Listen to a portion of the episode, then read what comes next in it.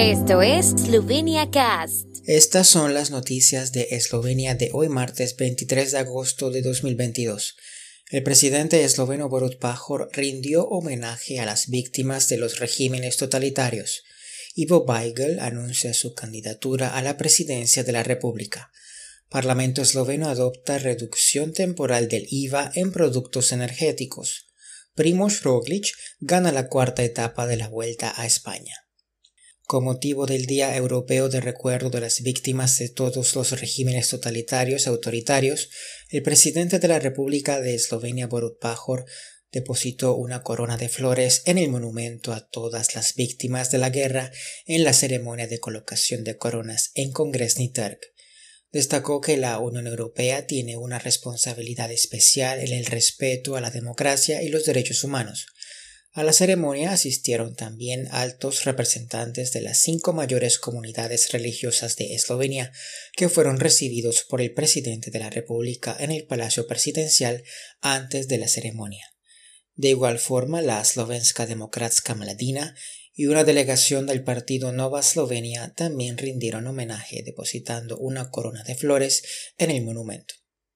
Ivo Weigel, diplomático de larga trayectoria y exparlamentario europeo, anunció su candidatura a la presidencia de la República. Considera que su candidatura es una alternativa a otros candidatos, dada su larga experiencia en política, diplomacia y periodismo. Aunque es crítico con el actual presidente de la República, Borut Pajor, cree que merece respeto. También cree que no hay que dar más poderes al presidente. Weigel opina que en momentos de crisis la política debe buscar la convivencia y el diálogo cultural.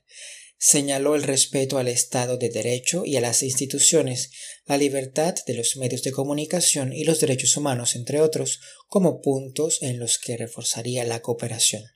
Subrayó que la política exterior de Eslovenia debe ser una política de paz, el candidato presidencial recogerá firmas para su candidatura y cuenta con obtener el apoyo de uno de los partidos. Prevé un puesto en la segunda vuelta presidencial. La Asamblea Nacional de Eslovenia adoptó una ley de emergencia en el ámbito del impuesto sobre el valor agregado IVA para mitigar la subida de los precios de la energía, en virtud de la cual el IVA sobre el suministro de electricidad, gas natural, leña y calefacción urbana se reducirá del 22% al 9.5% para todos los usuarios desde el 1 de septiembre de 2022 hasta el 31 de mayo de 2023. Para ello, el gobierno debe garantizar la regulación de los precios durante este periodo para los productos energéticos que estarán sujetos a regulación de precios desde el 1 de septiembre de 2022. Según el gobierno esloveno, la reducción es complementaria a otras medidas como la regulación de los precios de la electricidad y el gas. Los parlamentarios rechazaron una propuesta para reducir el IVA al 5% y ampliar la reducción al gasóleo de calefacción.